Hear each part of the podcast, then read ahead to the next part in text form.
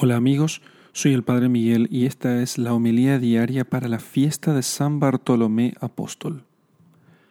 Lectura del Santo Evangelio según San Juan, capítulo 1, versículos 45 al 51. Felipe encuentra a Natanael y le dice, Aquel de quien escribió Moisés en la ley y también los profetas, lo hemos encontrado, Jesús, el hijo de José, el de Nazaret. Le respondió Natanael, ¿de Nazaret puede haber cosa buena de allí? Le dice Felipe, ven y lo verás. Vio Jesús que se acercaba a Natanael y dijo de él, Ahí tenéis a un israelita de verdad, en quien no hay engaño. Le dice Natanael, ¿De dónde me conoces?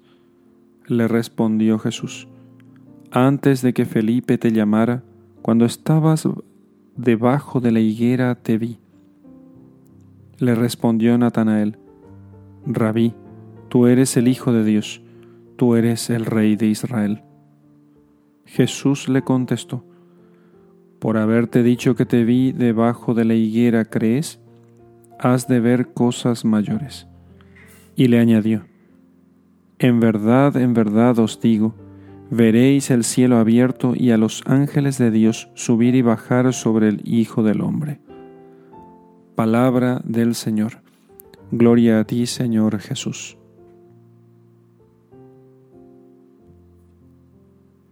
En el texto de hoy escuchamos la vocación de eh, Bartolomé, llamado también Natanael.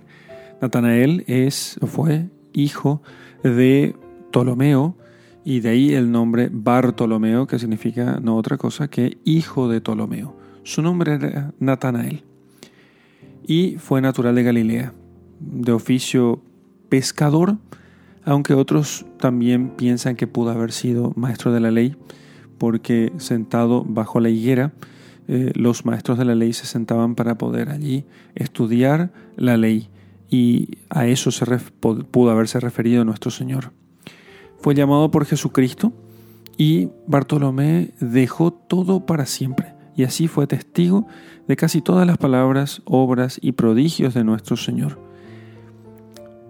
Cuando, su, eh, cuando Felipe le dice, ven, eh, hemos encontrado a aquel de quien hablan las escrituras, es Jesús, el hijo de José el de Nazaret. Natanael le dice, pero de Nazaret puede salir algo bueno la idea de que eh, el Mesías tenía que venir de un lugar espectacular estaba muy extendida entre los israelitas de aquel tiempo y sin embargo Dios no se atiene a nuestros modos de ver las cosas, Él hace lo que quiere, Dios es libre. Y no necesariamente sigue nuestras, ni nuestras costumbres ni las cosas que a nosotros nos parece que sea mejor. Sin ciertamente, eh, Bartolomé tenía información incompleta. Jesucristo sabía, después de haber nacido, se mudó con sus padres a Nazaret, pero él era de Belén, la ciudad de David. Así que aquello eh, indica cómo hemos nosotros de, hemos de dejar a Dios que actúe como a él le parezca mejor. Cuando Felipe le dice, ven y lo verás, y entonces Natanael va a comprobar por sí mismo. Es necesario, dice el Papa Benedicto XVI, hablando de Natanael, que esa, la experiencia eh, personal en, en el trato con Dios. Ven y lo verás. Cuando alguien tiene que tratar con Dios, es necesario animarlo a que lo conozca por sí mismo, a que lo conozca por sí mismo en la oración, en la liturgia, en los sacramentos, en la lectura de la palabra de Dios, en el estudio de la doctrina. Se trata de que la persona trate con Dios, trate personalmente con Él, porque para eso Dios instituyó todas estas cosas, para eso el Hijo de Dios se hizo carne, para habitar entre nosotros. Bartolomé, gracias a esta experiencia, fue un fortísimo mártir de nuestro Señor Jesucristo. Y de hecho predicó en Licaonia, Armenia y cercano Oriente. Así, cuando estaba predicando eh, en, el reino de Armenia, eh, fue allí y encontró un templo del famoso ídolo llamado Astaroth, en el cual el demonio con sus embustes daba oráculos y prometía la salvación y la salud a los que le ofrecían sacrificios. Pero habiendo entrado el santo en aquel templo, el ídolo enmudeció, causando gran asombro a aquella gente miserable y engañada por el demonio.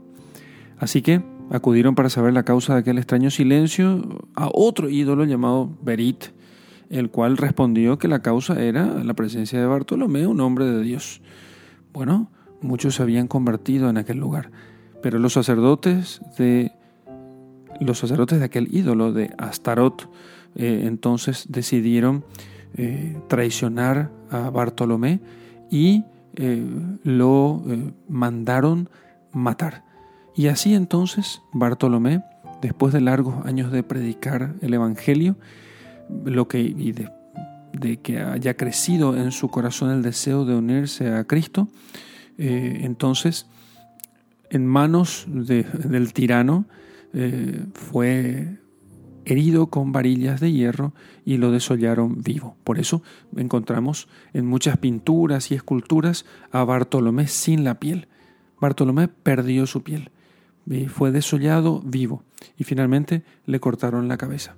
Y así entonces encontramos estas esculturas de Bartolomé con su piel colgando en su, en su mano. Aquello puede impresionar muchísimo que ver la piel colgada en, el brazo de Bartolomé.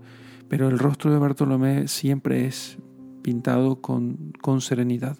Nunca un mártir, eh, nunca un mártir pierde la serenidad, porque está seguro de que aunque pierda partes de su cuerpo, su propia vida, sin embargo, él no pierde a Jesucristo. Jesucristo es su tesoro.